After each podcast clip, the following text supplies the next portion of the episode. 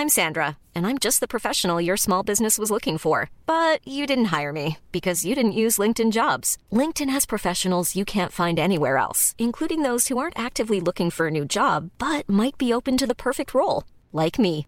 In a given month, over 70% of LinkedIn users don't visit other leading job sites. So if you're not looking on LinkedIn, you'll miss out on great candidates like Sandra. Start hiring professionals like a professional. Post your free job on linkedin.com/people today.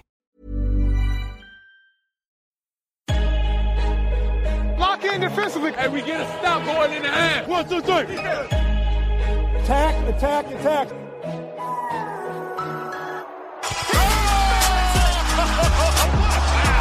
And a chase down block. He erased it.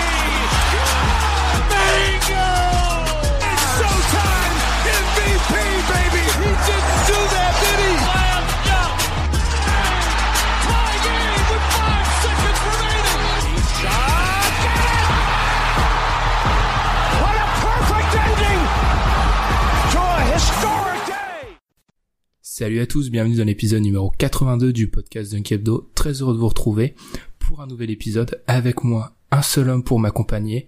À l'ancienne, j'ai envie de dire, hein, comme au début, on était plus souvent un duo. On enregistre dimanche, donc c'est un peu Noël pour lui. C'est le 14 juillet, le Nouvel An, tout ça à la fois, puisque c'est l'anniversaire de Russell Westbrook. C'est Pierre. Ah Ça va Pierre? Salut Ben, salut tout le monde, ça va, ça va. Et tu vois, t'es au pas... courant. Ouais, mais j'étais pas très, j'ai pas, trop- j'étais pas trop allé sur les réseaux sociaux aujourd'hui, mais oui, c'est vrai que c'est l'anniversaire. Ah, bah, tu vois, tu viens d'y faire penser. Faut que je lui Bah, souhaite, j'avais euh, faut que je préparé un truc. message. Ouais, c'est ça. J'avais préparé un truc vis-à-vis de Lonzo Ball et puis je, me balade sur Twitter et là je vois le compte euh, d'OKC euh, qui met bon anniversaire au Westbrook. Je me dis, ah, je suis obligé de lui faire. C'est obligé, suis- obligatoire. C'est, il est né juste après, euh, on euh, le jour après l'armistice. Bon, Est-ce que c'est un lien? Je ne sais pas. C'est le lien le plus vaseux que j'ai entendu sur ce podcast. Alors du coup cette semaine on va on va être sérieux hein, parce qu'on va aborder un on va pas se concentrer sur une équipe comme on le fait d'habitude hein, mais on va se concentrer sur un phénomène c'est celui de l'accélération du jeu en NBA. Alors c'est déjà c'est une constante hein, sur ces dernières années on a déjà pu le remarquer mais cette année ça semble prendre euh, encore plus d'importance donc on va essayer de se demander pourquoi et un peu bah, ce que ce que ça dit du jeu actuellement en NBA et surtout les conséquences de cette accélération. Comme d'habitude, n'hésitez pas à nous suivre sur les réseaux sociaux comme Facebook, Twitter ou sur les plateformes de streaming. On vous signale aussi qu'il vous reste quelques jours pour vous inscrire pour Dunk Host, hein, ces podcasts où l'on accueille l'un d'entre vous sur le sujet de son le sujet de son choix. Je vais y arriver, très dur à dire. Avec l'équipe du podcast. Allez, on enregistre dimanche. On va dire que on prend les inscriptions jusqu'à mercredi. Comme ça, on pourra contacter le gagnant en fin d'émission. Mais le sujet du jour, c'est bien la NBA qui passe le mur du son. Mur du son, extrait, t'as vu? Déjà là, les, les jeux de mots, ça, ça commence. Ce sujet, on va l'aborder après l'extrait musical, c'est Better de Willie the Kid et S-Class Sony. Check, I'm blowing up. Check a nigga over little shit.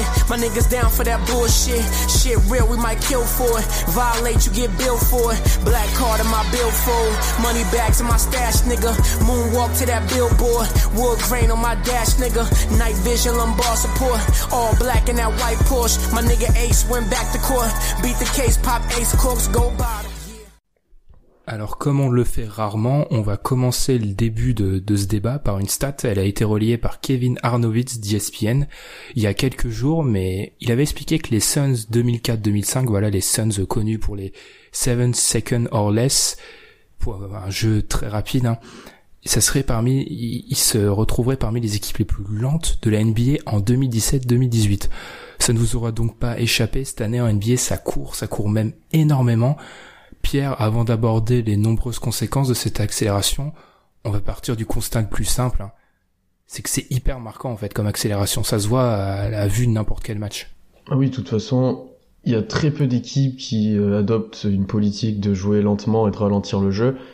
Et euh, ça se voit très rapidement quand tu regardes juste les scores, quand tu regardes certains matchs, quand tu regardes la première journée où tu avais 140 à 133 pour Indiana contre Brooklyn. Enfin, tu te dis, ces deux équipes pas spécialement talentueuses offensives non plus, et tu finis un match à, à- je ne sais combien de points. Enfin, ça, ça, ça court dans tous les sens. Ça fait un peu ce qu'on appelle euh, pour certaines équipes du hurrah basket, à tirer dans tous les sens, à pas réfléchir, à juste courir. Ou tu peux aussi appeler ça du run gun. Et euh, ouais, c'est une évolution de, de du jeu et du style de jeu et de la politique euh, qui est mise en place par les coachs et par les équipes. Si on se fie au stat, euh, au monsieur stat de NBA.com, hein, Josh Schumann, je sais pas si je le prononce bien, toutes les équipes ont une pace qui a accéléré cette année. Alors là, c'est, il faut se mettre d'accord là-dessus. La pace, parce qu'on va beaucoup euh, solliciter ce, ce terme, donc faut autant dire euh, ce que à ce à quoi ça renvoie pour ceux qui sont pas vraiment au, au fait. La pace, c'est le nombre de possessions utilisées par une équipe durant un match.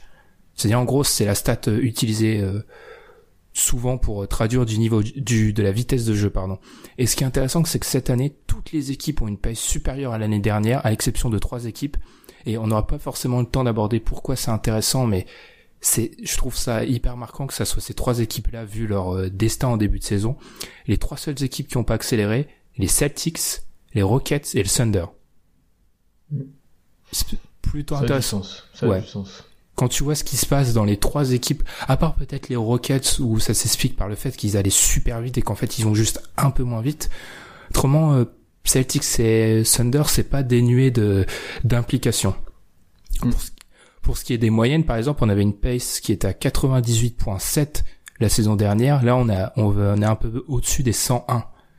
Ça fait quand même deux trois possessions de plus par match pour une équipe en attaque. 5-6 euh, sur euh, pour sur un match entier pour euh, les deux équipes, c'est quand même hyper marquant quoi. Et ça se ressent comme tu l'as dit à la vue d'équipes comme les Nets. Les Nets sont à 109.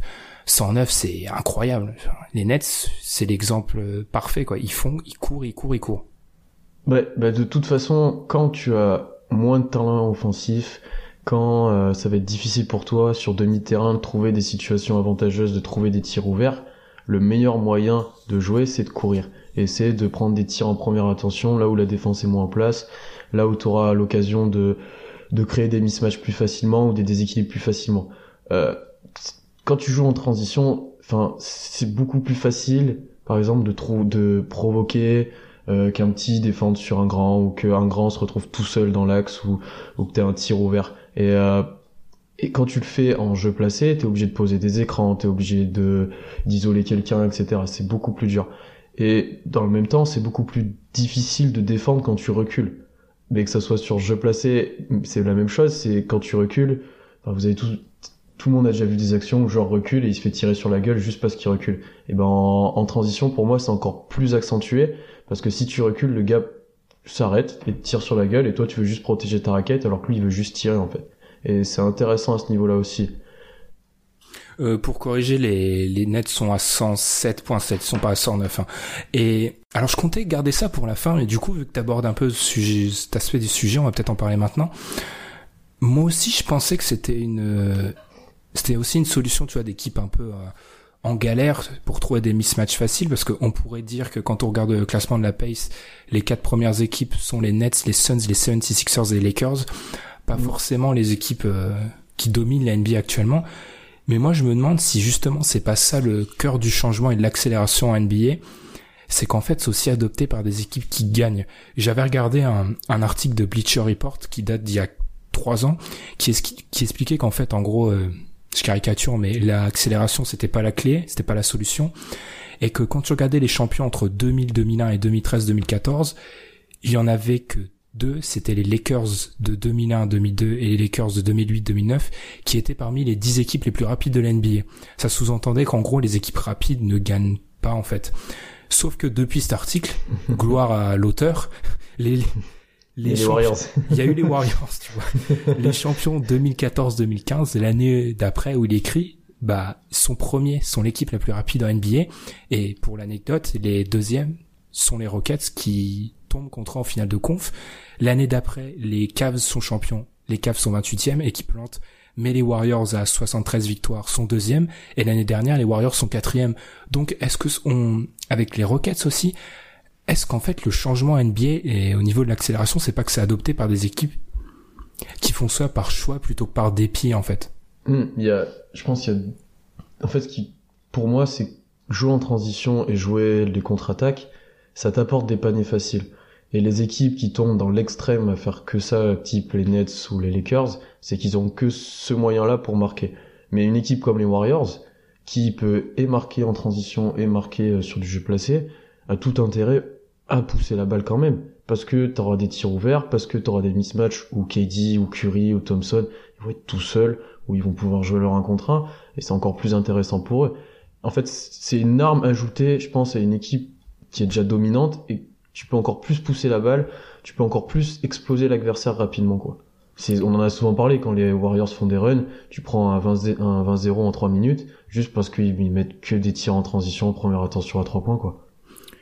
Bah d'ailleurs pour euh, pour appuyer ce que tu dis, les Warriors, c'est l'équipe qui joue le plus en transition, c'est plus de 20% de leur possession, leur possession, une sur 5, c'est assez énorme.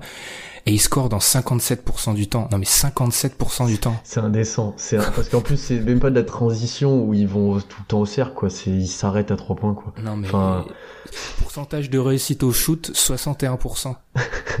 non mais au bout d'un moment je veux dire désolé les mecs, désolé pour les 29 autres équipes mais mais c'est juste pas possible. Mais c'est bien parce que je m'attendais pas à ce qu'on se débarre vers là, qu'on aille vers euh, cet aspect-là du débat. Mais moi, c'est vraiment ça. Je pense qui est marquant, c'est que je pense plus maintenant qu'on court pour euh, pour, pour échapper à un système de jeu défaillant en fait. Ce qui est d'ailleurs marquant, c'est que et ça pourrait limite contredire ce que je dis, mais les bancs courent encore plus que les 5 de départ en fait. Quand tu regardes à la pace, euh, pratiquement tous les bancs courent en NBA. C'est pour ça aussi que j'étais hyper négatif la semaine dernière quand à la possibilité de voir Rose et Wide euh, sur le banc parce que les joueurs NBA font que courir. Donc si tu rajoutes ces joueurs pas forcément au sommet de leur forme physique sur un banc je suis pas forcément serein avec ça.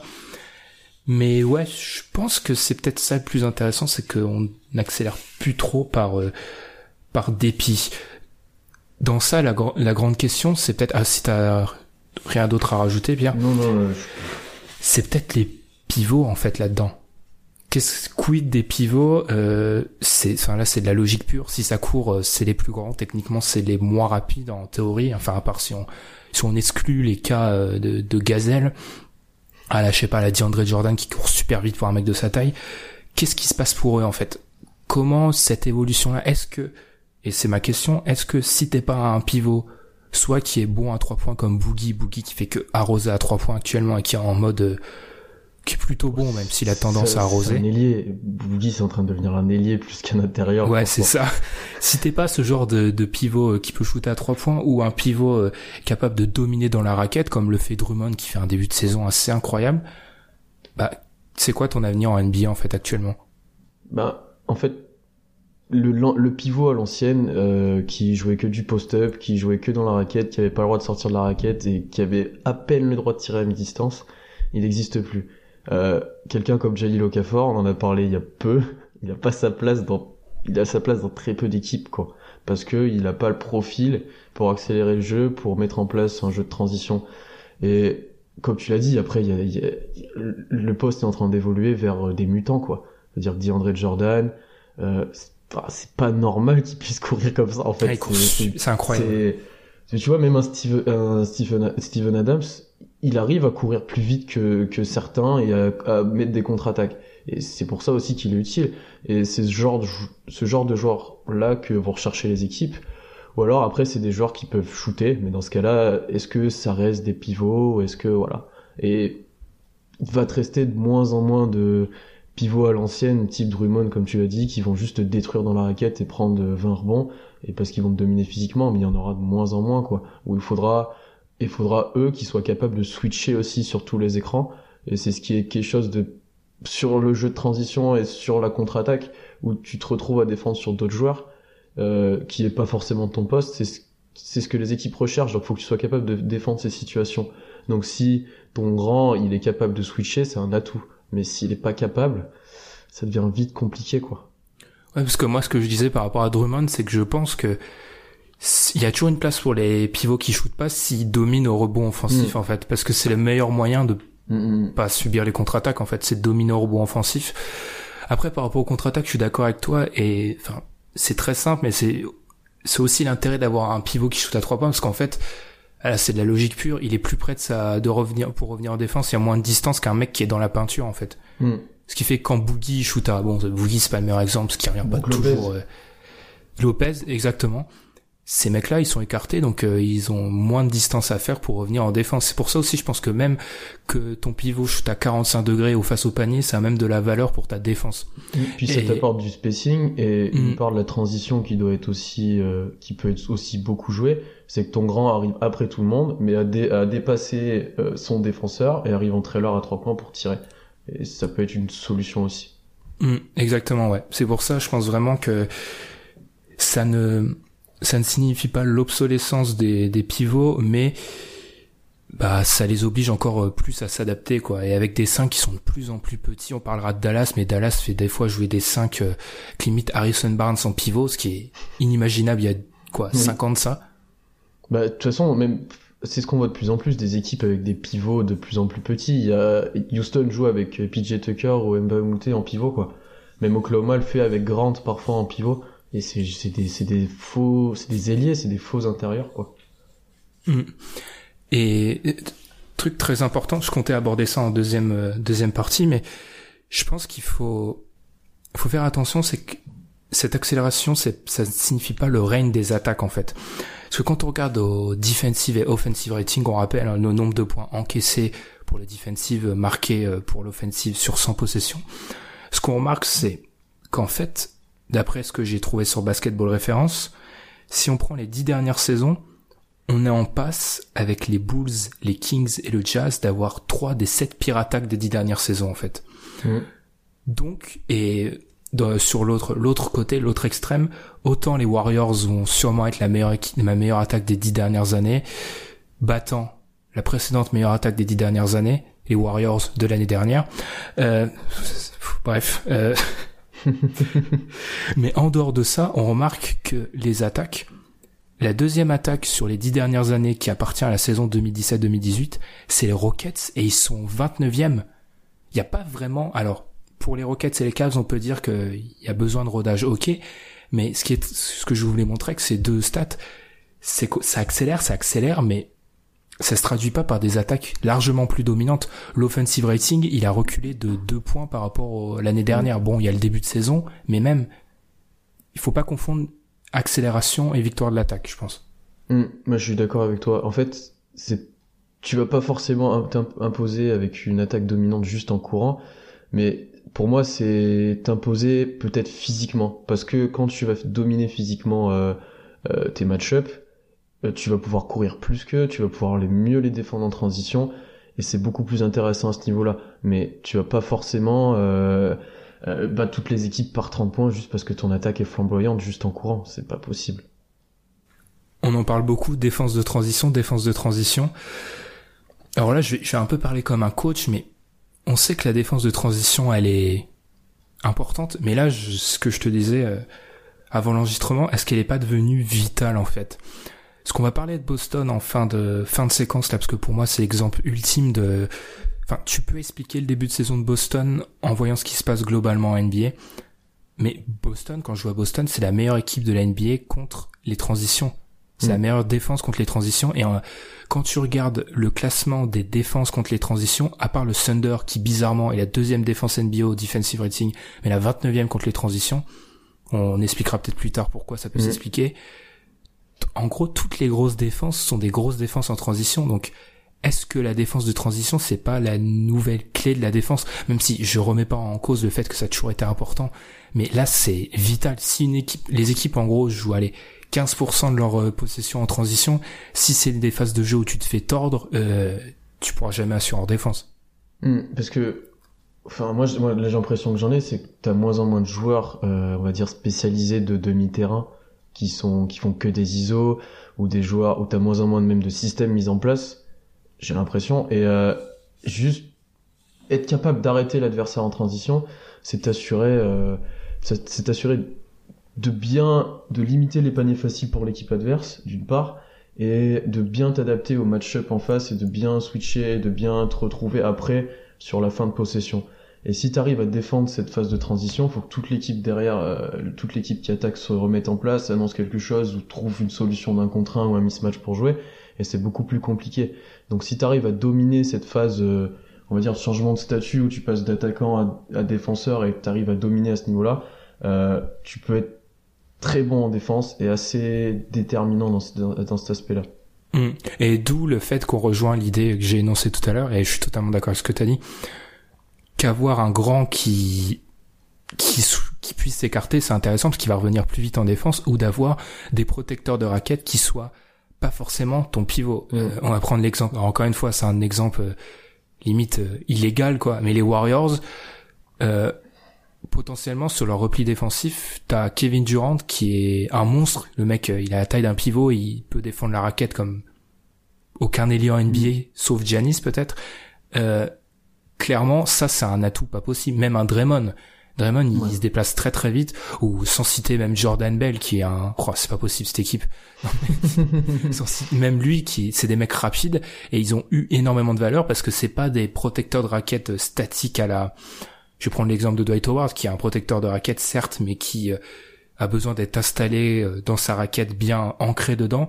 Eux, c'est des mecs qui peuvent revenir vite en défense et protéger ta raquette et ça a une valeur pas possible ça. Mm, Mais je suis assez d'accord avec toi, mais tu peux le voir aussi d'une autre façon qui est que si t'as un grand qui reste dedans et qui est tout le temps pas loin de la raquette, si tu loupes le tir, ce qui provoque les situations de transition et contre-attaque, il va être au rebond offensif. Et quand tu vas au rebond offensif, euh, la plupart du temps tu vas gêner une sortie de balle rapide et tu vas gêner euh, le rebondeur pour faire euh, pour donner à son meneur et tu vas ralentir le jeu.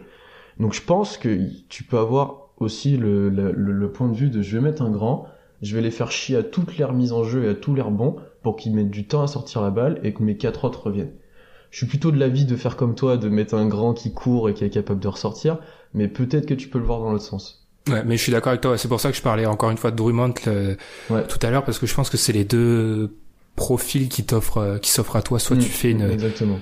une Staff Van Gundy, quoi. C'est un copyright, t'en Mm. mets un au milieu, quatre autour. Soit euh, tout le monde est capable de s'écarter et et c'est- Si tu joues vas-y, rebond offensif, euh, tes, va dire tes quatre autres joueurs, sauf celui qui défend sur celui qui joue le rebond, tes quatre autres joueurs peuvent pas anticiper et courir en fait. Ils sont obligés de Mm. rester pour assurer un rebond facile.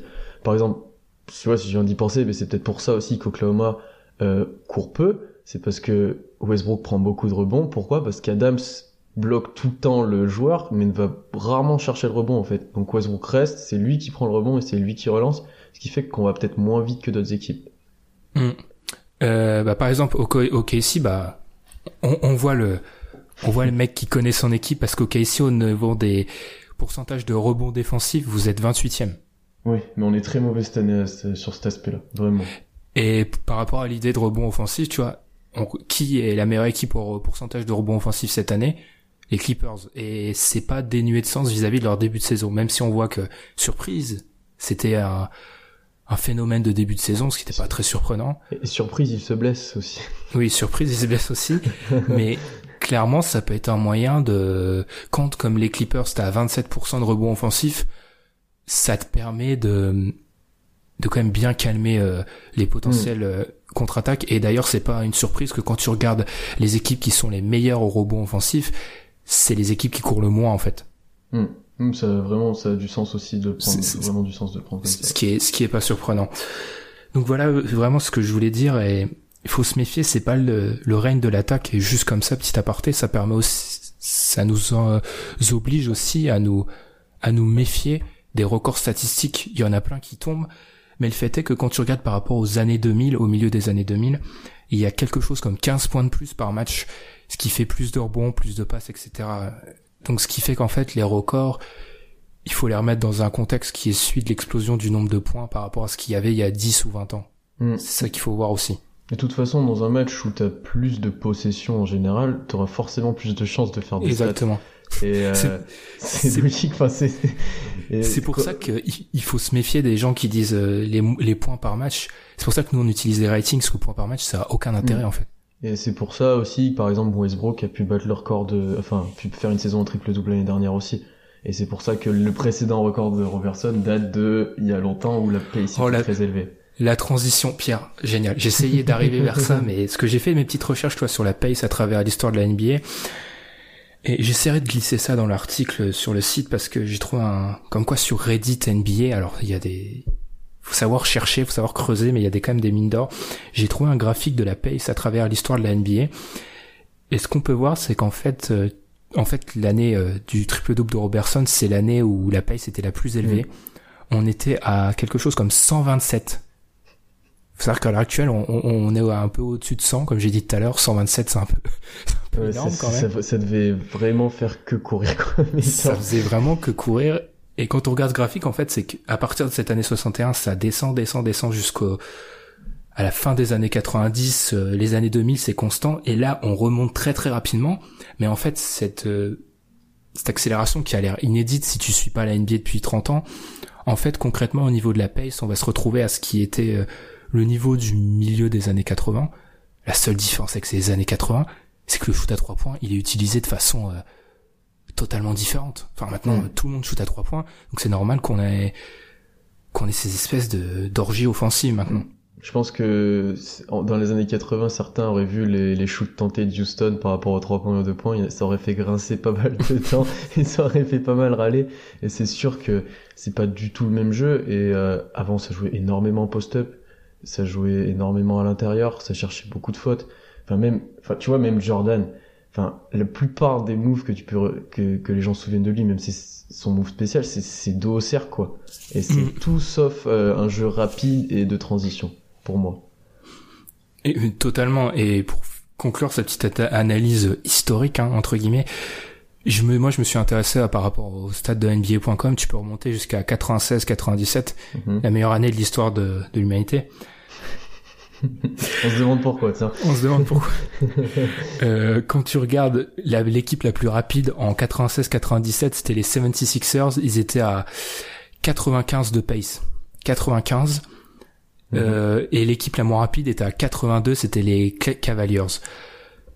Quand tu regardes 10 ans plus tard, 2006-2007, l'équipe la plus rapide, ce sont les Warriors et les Nuggets. C'est les deux premières équipes de la décennie qui vont au-dessus de 100 qui sont à 100 et à 101 et à 100.19. La plus basse, c'est les Pistons qui sont à 89, seule équipe en dessous de 90.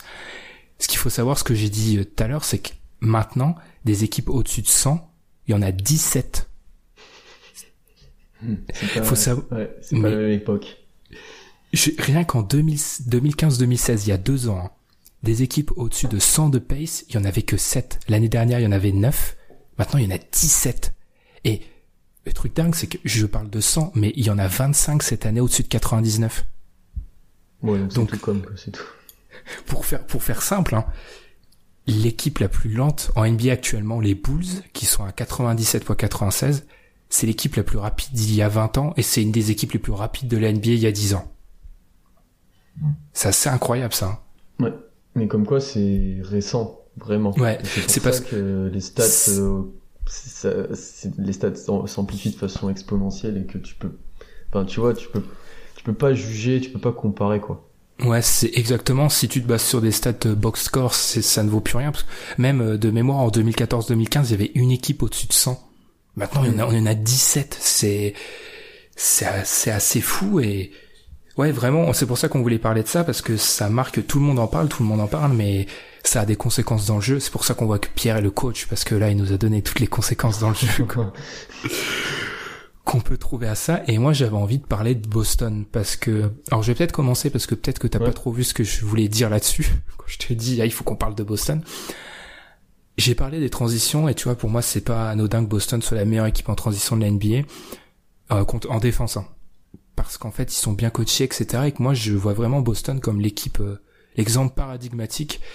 J'avoue que c'est un mot que j'aurais pas dû sortir. au moment de le, au moment de le dire, je me suis dit non, j'aurais pas dû. Bref. En fait, je trouve que Boston explique tout ce qui se passe actuellement. L'équipe défend bien en transition. Ils prennent les shoots efficaces au rebond. Alors, Dieu sait qu'on a clashé les Celtics au rebond. C'est la deuxième équipe de la NBA au rebond actuellement. Alors qu'ils ont passé 2-3 ans à se faire tordre. Bon, je pense pas que ça va se maintenir. Mais j'ai l'impression que Boston et Stevens surtout, parce que surtout Stevens, ils ont compris le basket euh, Hmm. 2018, 2017, 2018, et ils sont parfaitement adaptés à ça. Et pour moi, le début de saison génial qu'ils font malgré les blessures, ça s'explique grandement par ça. Les, d'après mes recherches sur Basketball Référence, s'ils continuent sur ce rythme-là, Boston, c'est non seulement la meilleure défense cette année, la meilleure défense des dix dernières années, et la quatrième meilleure défense des vingt dernières années. Hmm. Alors bon, ils vont pas continuer sur ce rythme parce que leur calendrier était accessible, mais quand même.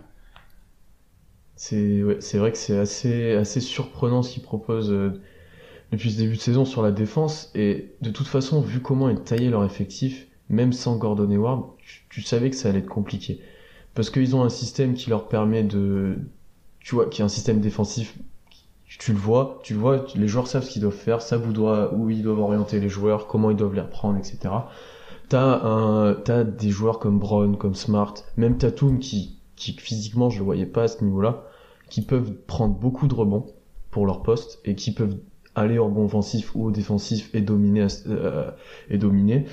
Et t'as un grand alors Ford qui est bon rebondeur même s'il est petite taille et qui est à peu près capable de courir. Et tu peux aussi mettre Aaron Baines qui fait un bon début de saison, étonnamment, et qui peut prendre beaucoup de rebonds et qui peut dissuader pas mal pas mal de gens aussi sur euh, sur sur des écrans retard ou du rebond. Donc c'est vraiment intéressant ce qu'ils peuvent proposer à ce niveau-là, mais c'est comment est formé leur effectif qui, qui leur permet ça aussi. Parce que dans la draft, ils ont choisi des joueurs dans cette optique-là aussi, j'imagine. Bah oui, c'est ça. Alors, en fait, l'effectif, il est construit autour d'ailiers jeunes, vifs. Et donc, comme tu l'as dit, en fait, Boston a toujours, a toujours euh, protégé le rebond comme ça ces dernières années. euh, c'est un rebond collectif. Sauf que maintenant, ils ont des joueurs plus grands. Euh, rien qu'on prend une comparaison, mais c'est pas les mecs qui, rebond, qui prennent le plus de rebonds, mais Kyrie est largement plus long et plus grand qu'Haïti. Mm. C'est pareil pour Tatum face à Crowder. Donc, vu qu'ils adoptent la même stratégie avec des mecs plus longs qui prennent plus de rebonds, ils peuvent plus facilement se projeter en attaque, avoir des paniers faciles. Et la plus-value de Kyrie, c'est que, et ça se retrouve dans les stats en fait, les équipes courent beaucoup en début de match, et plus tu te rapproches de la fin du match, moins ça court. Bah, ils ont quand même le, le mec qui peut être capable de tuer en un contre un.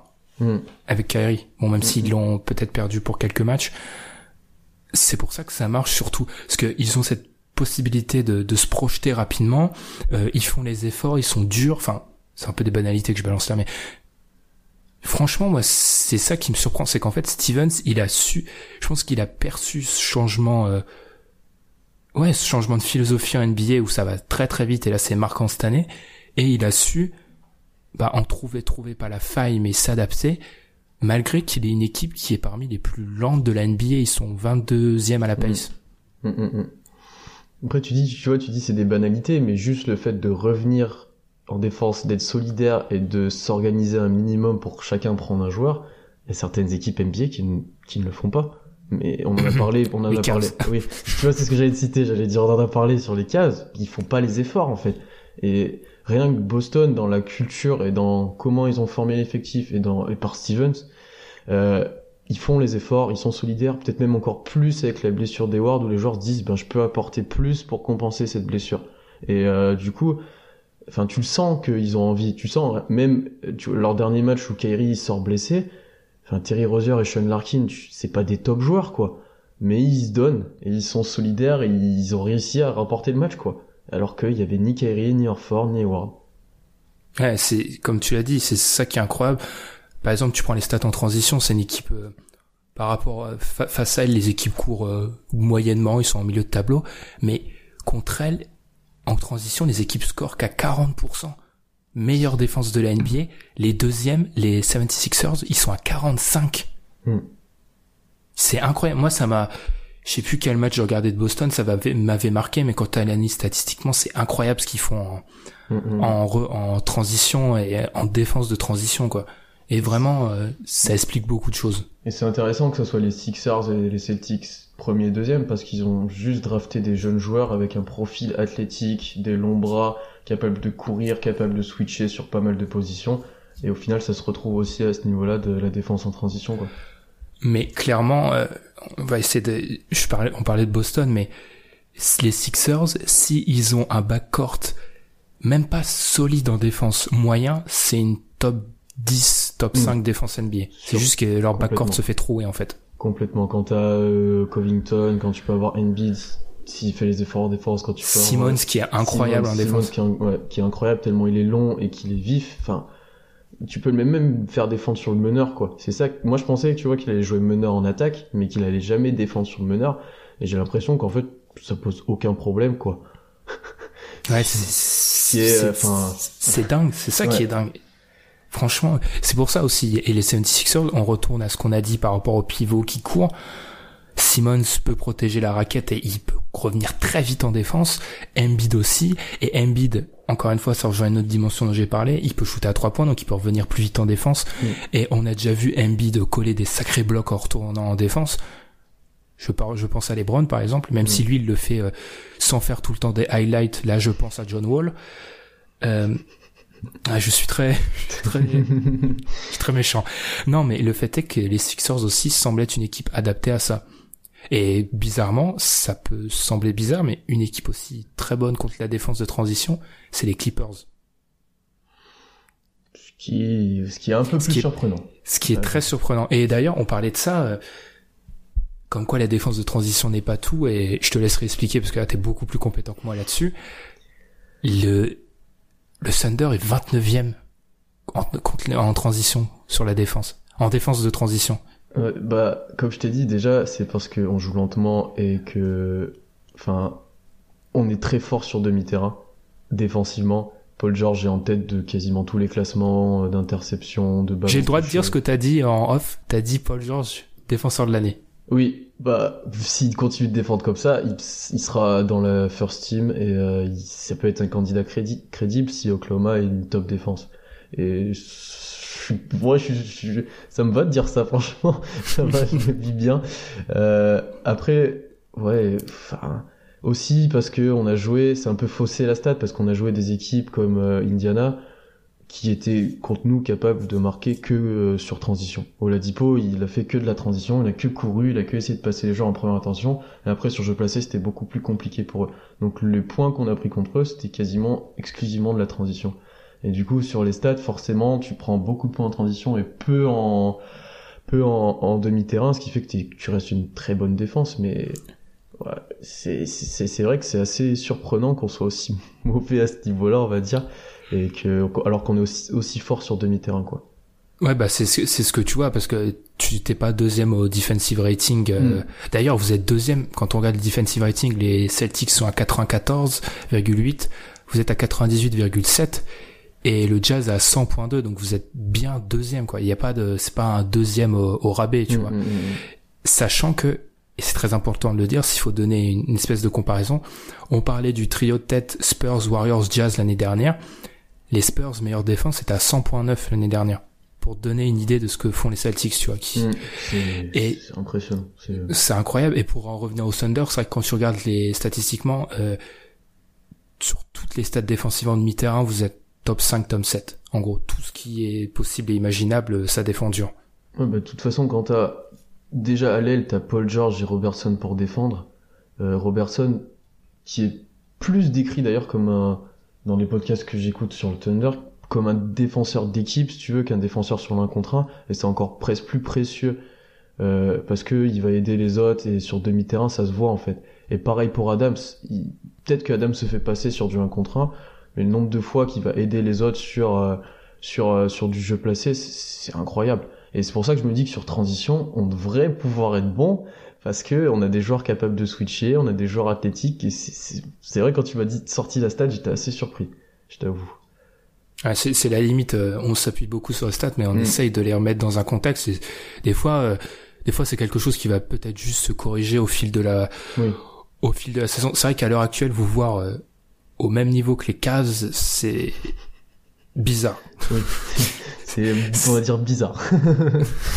Euh, au même niveau que les Cavs et devant Phoenix, c'est étrange. Après, c'est là où tu as tu as raison, faut remettre ça dans un contexte, c'est qu'au niveau de contre vous, on court très peu. Euh, Il y a que les le Jazz et les Bucks qui subissent moins de transition que vous.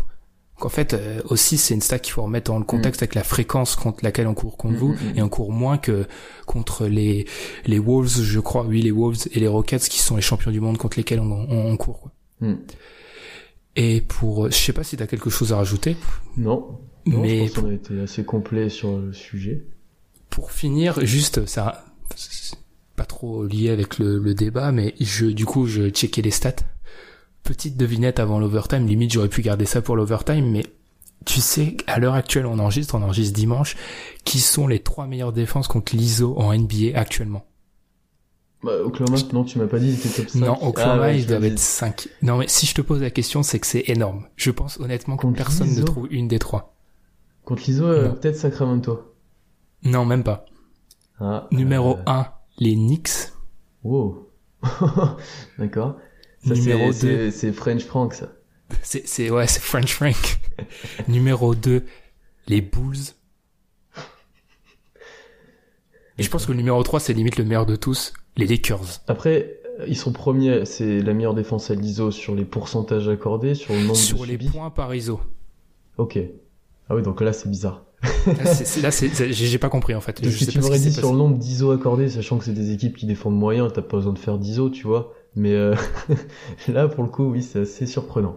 Ouais, mais moi, je te jure, je regardais ça par rapport au Thunder, parce que quand j'ai vu le Thunder, euh, pire défense, euh, 29e défense contre euh, la transition, je me suis dit, qu'est-ce qui se passe? Et là, je regarde les Knicks qui accordent moins de 0,7 points par, par ISO, les Bulls qui sont juste... Enfin, c'est incroyable. Et Boston, comme par hasard, Boston est quatrième. Hmm. Hmm, Boston est quatrième et c'est incroyable. D'ailleurs, euh, je, je veux pas donner un conseil, on va conclure là-dessus aux équipes NBA, mais l'équipe contre la, les Rockets sont l'équipe contre laquelle on tente le plus d'ISO et les Warriors sont deuxième. Euh, on parle quand même d'une équipe qui a Kevin Durant, Draymond Green et Clay Thompson. Je suis pas sûr que ce soit l'idée du siècle, les mecs. Euh, C'est que t'as pas d'autres solutions, probablement. Je pense, ouais. Parce que tu te rends compte que contre les Knicks en ISO, euh, les gens shootent à 30%. C'est quoi ça? C'est truc Hmm. bizarre. Moi, je sais pas, c'est vrai que dit comme ça, tu te dis, je préfère Y a- y a- avoir une ISO de Westbrook sur euh, Jared Jack que sur euh, Clay Thompson, quoi. Ouais, je pense. Dit comme ça, c'est clair. Et nous, du coup, on a, je pense qu'on a, oui, on a fait pas loin de plus de 35 minutes hein, sur ce débat sur euh, l'accélération du jeu NBA. Et on se retrouve après la pause pour la fin du podcast. C'est l'overtime.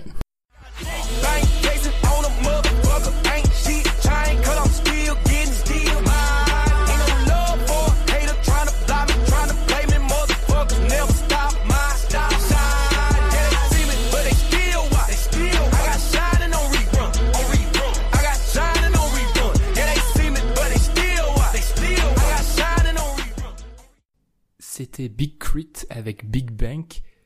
Pierre, je me sens un peu dans l'obligation de commencer cette séquence avec ma comparaison. Il rigole déjà, non? L'épique, elle est épique. Et quand, quand tu dis ça, faut savoir que tu dis épique pour un mec qui a déjà comparé Miley Cyrus à une franchise NFL.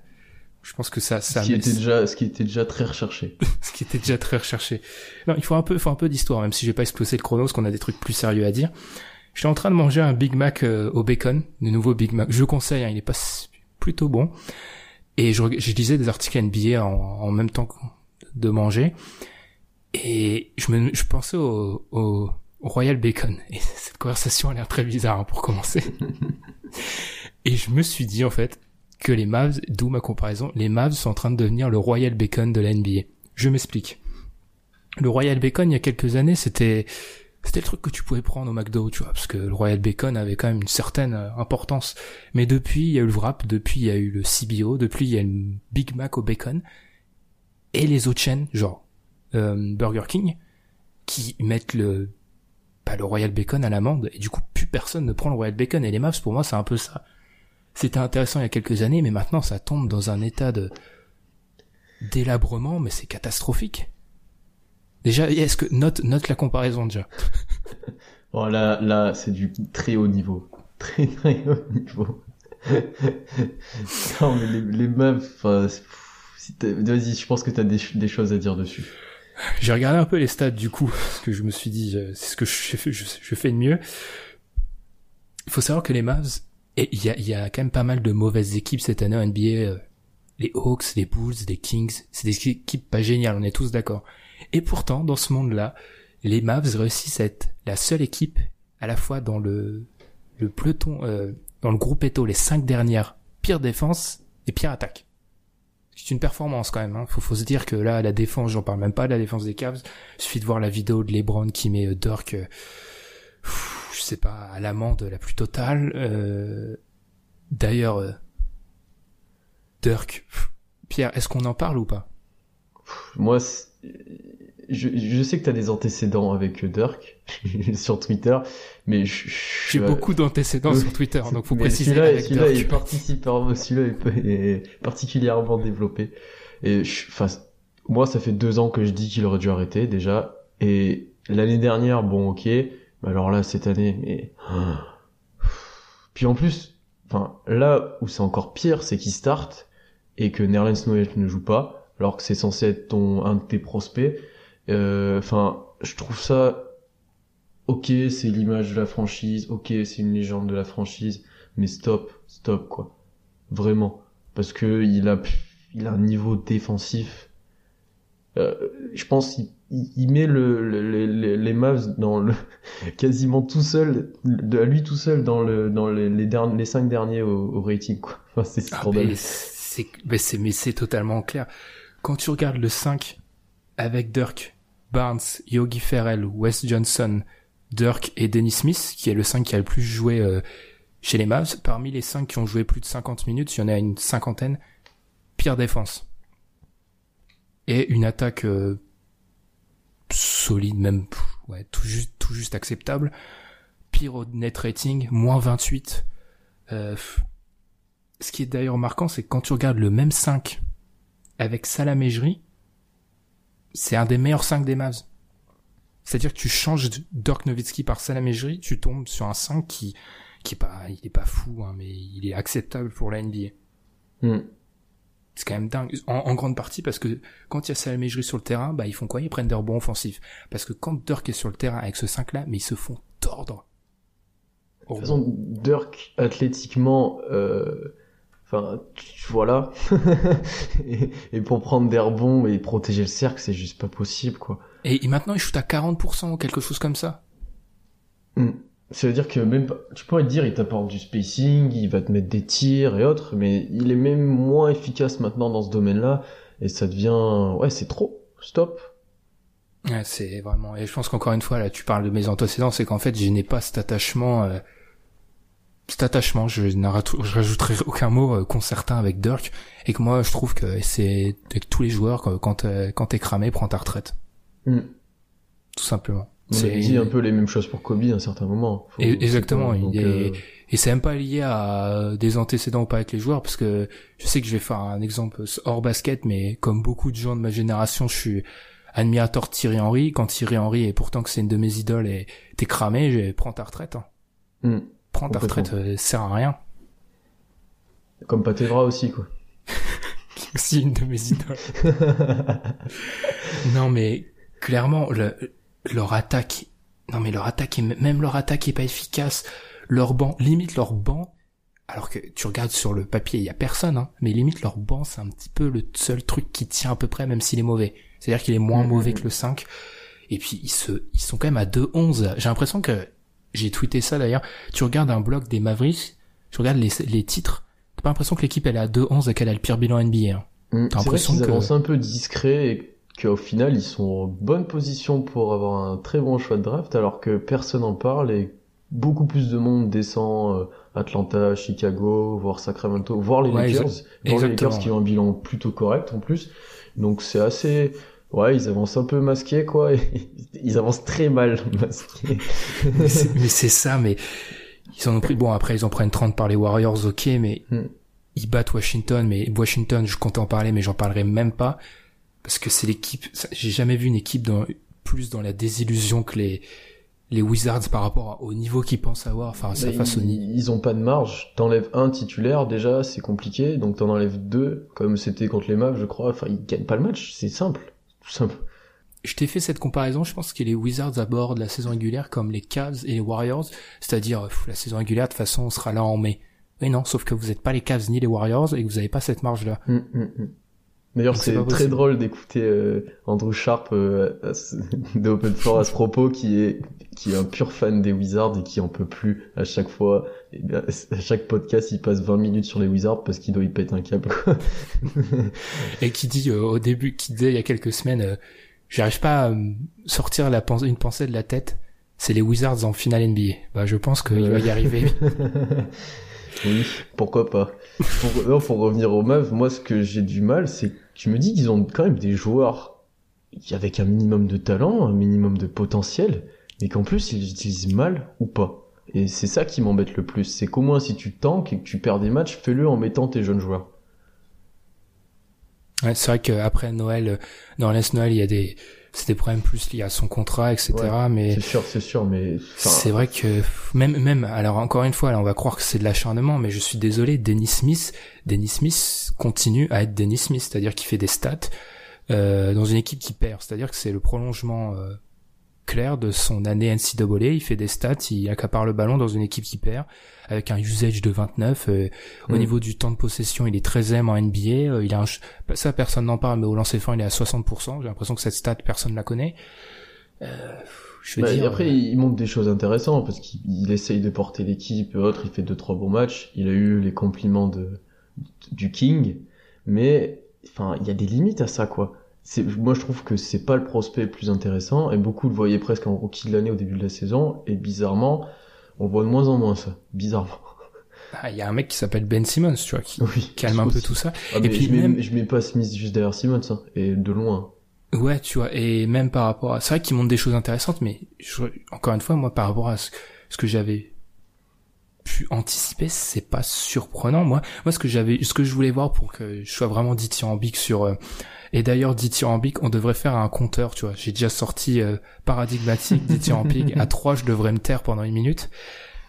Bah, j'ai du mal à être vraiment positif, ultra positif sur Dennis Smith, parce que moi, ce que j'attendais, c'était quoi? Des choses nouvelles, euh, qu'il arrive à être efficace sans le ballon, euh, qu'il a pas, oui, voilà, qu'il ait pas besoin constamment du ballon pour euh, pour être efficace. Ah il est efficace sans ballon, il met des Ah oui, c'est vrai.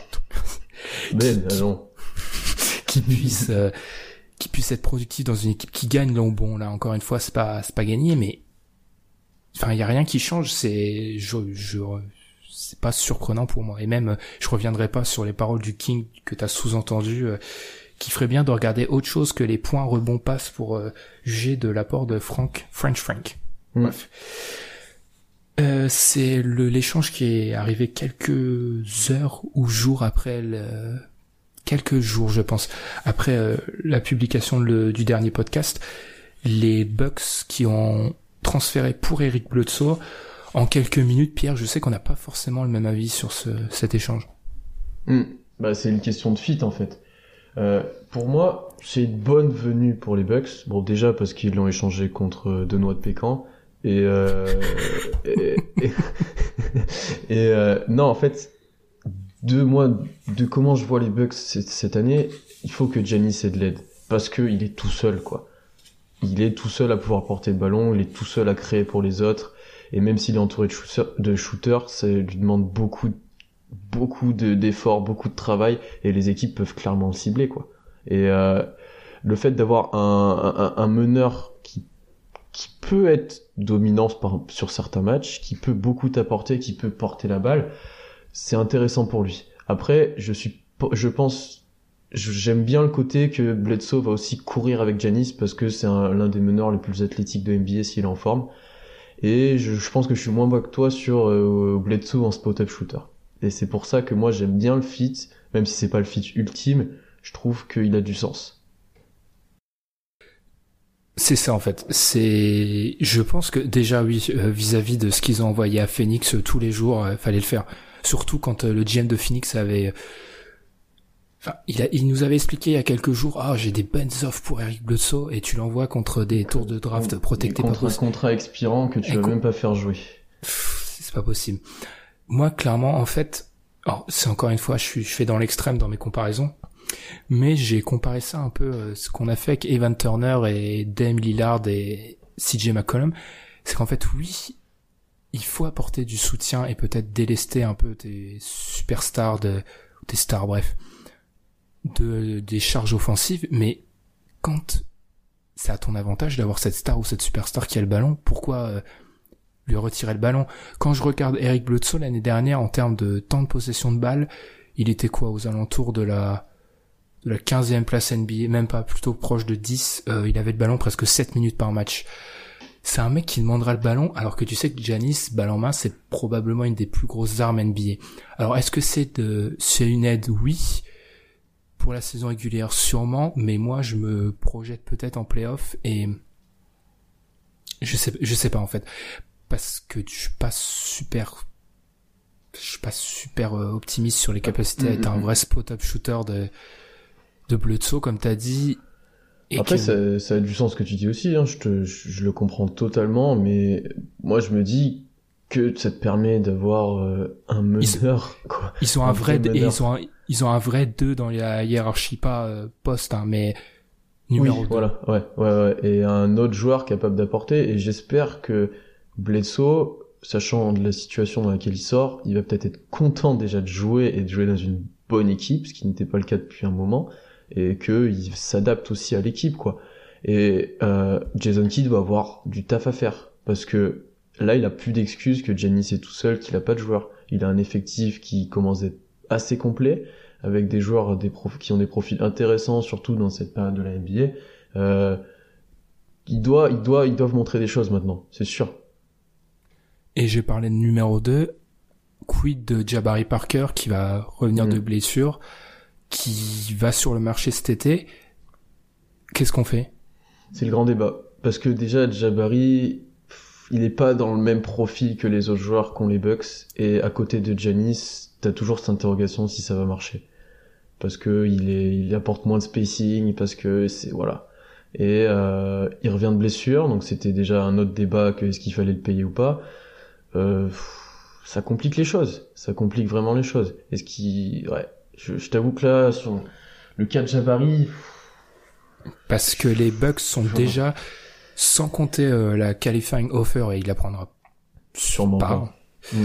Et ils sont déjà au-dessus du, de, ils sont déjà dans la luxury tax. Donc, en tant que proprio, est-ce que tu es prêt à payer la luxury tax pour un effectif euh, formé autour de Giannis, mm. Eric Bledsoe, Chris Middleton? Euh, je suis pas sûr. Ça.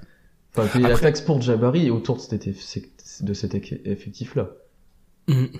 Euh, Après, c'est clair que si tu rajoutes un Jabari revenu à un niveau satisfaisant avec Bledsoe, euh, Antetokounmpo, etc., euh, vu l'Est, c'est un sérieux candidat, mais la question se pose. Et la question se pose aussi pour dans un an, parce que mm. dans le début de saison, enfin, avant le début de saison 2017-2018, tu auras Malcolm Brandon qu'il faudra prolonger, Chris Middleton et Eric Bledsoe. Parce que Eric Bledsoe et Chris Middleton. Dans deux ans, dit. Oui, oui, oui, oui. Ils pourront, euh, faudra, enfin, la free agency 2019 pour eux, elle pourrait être vraiment problématique en fait. En fait, tu donnes, euh, tu, tu, donnes sur deux ans euh, cet effectif autour de Janis et tu vois ce que ça donne. Et sachant qu'ils vont, Janis partira sûrement pas, ils laisseront pas partir. Euh, si ça ne marche pas, tu peux essayer autre chose, tu peux lâcher tout le monde et signer d'autres joueurs, parce que je pense que des joueurs voudront jouer avec Janis, ça, ça, me paraît assez évident. Et pourquoi pas essayer de faire signer Jabari sur euh, un an, ou euh, comme ça tout le monde à la fin est agent libre, et tu peux signer qui tu veux, et sachant que Jabari va peut-être peu jouer cette saison, euh, ça peut être intéressant pour lui pendant un an d'avoir un salaire correct, mais continuer de prouver pour avoir un vrai contrat max peut-être, et voilà. Je sais pas s'il acceptera, mais oui, c'est une possibilité. Parce que son camp avait dit, eux, ils voulaient un contrat max. Mm. Et vu certaines équipes en manque de talent, euh, je pense qu'on pourra lui donner pas mal. Mais peut-être que j'ai pas été, j'ai pas été clair. Je pensais euh, pour les gens qui n'ont pas étudié le dossier box, mais en gros, ce que je veux dire, c'est que ça semble très improbable que il garde le quatuor euh, Giannis, Bledsoe, Middleton, Jabari Parker et Malcolm Brogdon, si on peut dire que c'est un quatuor que dans deux ans, ce soit les mêmes quatre, en fait. Hmm. D'où l'importance de voir comment Eric Bledsoe va performer. Et, et encore une fois, on, revient toujours à ça, mais l'été 2016 euh, qui a été destructeur parce que ces problèmes se poseraient peut-être pas dans les mêmes termes si t'avais pas euh, Mathieu Delevedova à 10 millions. Hmm, hmm, D'ailleurs, c'est ouais, s'ils auraient pu aussi l'inclure dans un trade où tu, tu tu, vires tes mauvais contrats, ça aurait pu être intéressant pour eux. Mais mm. en fait, les Bucks, ils sont un peu pris de court parce qu'ils s'entendaient pas à ce que Janis, ça soit ce Janis là, quoi. Et donc, du coup, tu continues de piquer pour, sur des prospects, sur des joueurs qui pourront être tes leaders, alors que tu l'avais, t'avais déjà une méga superstar et qu'il fallait juste chercher à l'entourer. Et du coup, depuis un ou deux ans, ils essayent peut-être de corriger le tir. avec plus ou moins de réussite. Et ouais, c'est dur à faire quoi. Quand t'as des mauvais contrats qui viennent te pourrir euh, ton salary cap. En, en comptant en plus que ils ont euh, coupé euh, Spencer Rose et Larry Sanders, donc vu qu'ils les ont coupés, en fait, on fait, ils ont fait ce qu'on appelle, ils ont stretché les, les contrats, c'est-à-dire qu'ils ont, pour éviter que ça plombe une année du salary cap, ils l'ont, oui, voilà, ils l'ont. Ils l'ont réparti sur des années, quoi. Réparti, c'est le mot que j'ai cherché. Merci. Réparti sur plusieurs années, sauf ce que ça veut dire que sur les trois prochaines années, t'as 2 millions de Spencer Rose qui viennent te, te faire mal, et sur les cinq prochaines, t'as 1 million 8 de Larry Sanders, donc t'as 4 millions de, de, de dead money, de, de salaire mort, comme on dit, sur deux joueurs qui sont pas dans ton effectif, qu'il faut rajouter au, au 9,6, hein, au 10 que t'as donné à Mathieu Delavedova, mhm. au 10 de John Henson. Ils ont ils ont de l'argent. Euh, c'est pour ça que certains, euh, il y a certaines théories chez les journalistes américains, c'est d'utiliser Jabari comme un mec sur lequel tu peux, enfin tu vas l'attacher à un de ses mauvais contrats et le dégager. Mais pour mhm. moi, c'est hyper dur euh, compte tenu du talent de Jabari de dire ça. Quoi. Faut être bon quoi. Et il faut être un bon manager pour arriver à faire ça. Et puis en plus, enfin c'est pas la franchise la plus hype de la NBA Milwaukee quoi. Enfin, tu vois, c'est pas l'équipe qui va te rapporter le plus, qui va te faire attirer plus de joueurs, qui va. Donc c'est encore plus compliqué de mettre de l'argent dedans, quoi. Et c'est vrai que Janis leur donne de la lumière, mais il est un peu seul, quoi. Donc, euh, à voir. À voir vraiment. Euh, leur fin de saison là va être assez importante pour leur futur et pour le futur de certains joueurs, je pense. Mmh. Mmh, ouais, très clairement parce que ça m'étonnerait. Enfin, peut-être pas dès cette année, mais ça m'étonnerait pas que ça puisse exploser dans un an, peut-être. Enfin, ce qui est sûr, c'est que pour moi, les Bucks qu'on aura en 2019-2020, pas, pas l'année mm. prochaine, celle d'après, ce sera pas du tout, euh, si on regarde dans le rétroviseur, ce sera pas du tout l'équipe qu'on a actuellement. Je pense vraiment qu'il y aura des grosses différences. Complètement. Et sur ce, on va sûrement se quitter. Hein. Je sais pas si beaucoup de personnes auront survécu à la comparaison du Royal Bacon. Je l'espère. J'espère que vous êtes encore là. Merci beaucoup. D'ailleurs, il faut surtout vous remercier parce que actuellement, mais on bat de ces records. Enfin, semaine après semaine, on bat nos records euh, d'écoute. Merci énormément à vous. Hein. Merci à ceux aussi qui laissent des, des commentaires sur sur iTunes. On a notamment vu un commentaire. Euh, voilà, on est la référence pour débriefer la NBA. honnêtement, je crois pas que ce soit le cas, mais, mais c'est gentil de nous le dire quand même. Ou non, mais vraiment, ça, ça nous touche énormément. Donc du coup, on va se retrouver la semaine prochaine. D'ici là, n'hésitez pas à nous suivre, hein, comme je le répète à chaque fois sur les réseaux sociaux, sur Twitter, Facebook. N'hésitez pas à nous envoyer vos, vos propositions de sujets pour Duncan Host. Comme je l'ai dit, hein, d'ici milieu de semaine, on va arrêter les, les candidatures et on vous contactera, on contactera le gagnant en fin de semaine. Le gagnant là... tirage au sort, pas du, c'est pas un concours. Merci de le préciser, c'est très important. Je reprends et sur ce, on vous retrouve la, semaine prochaine. Salut.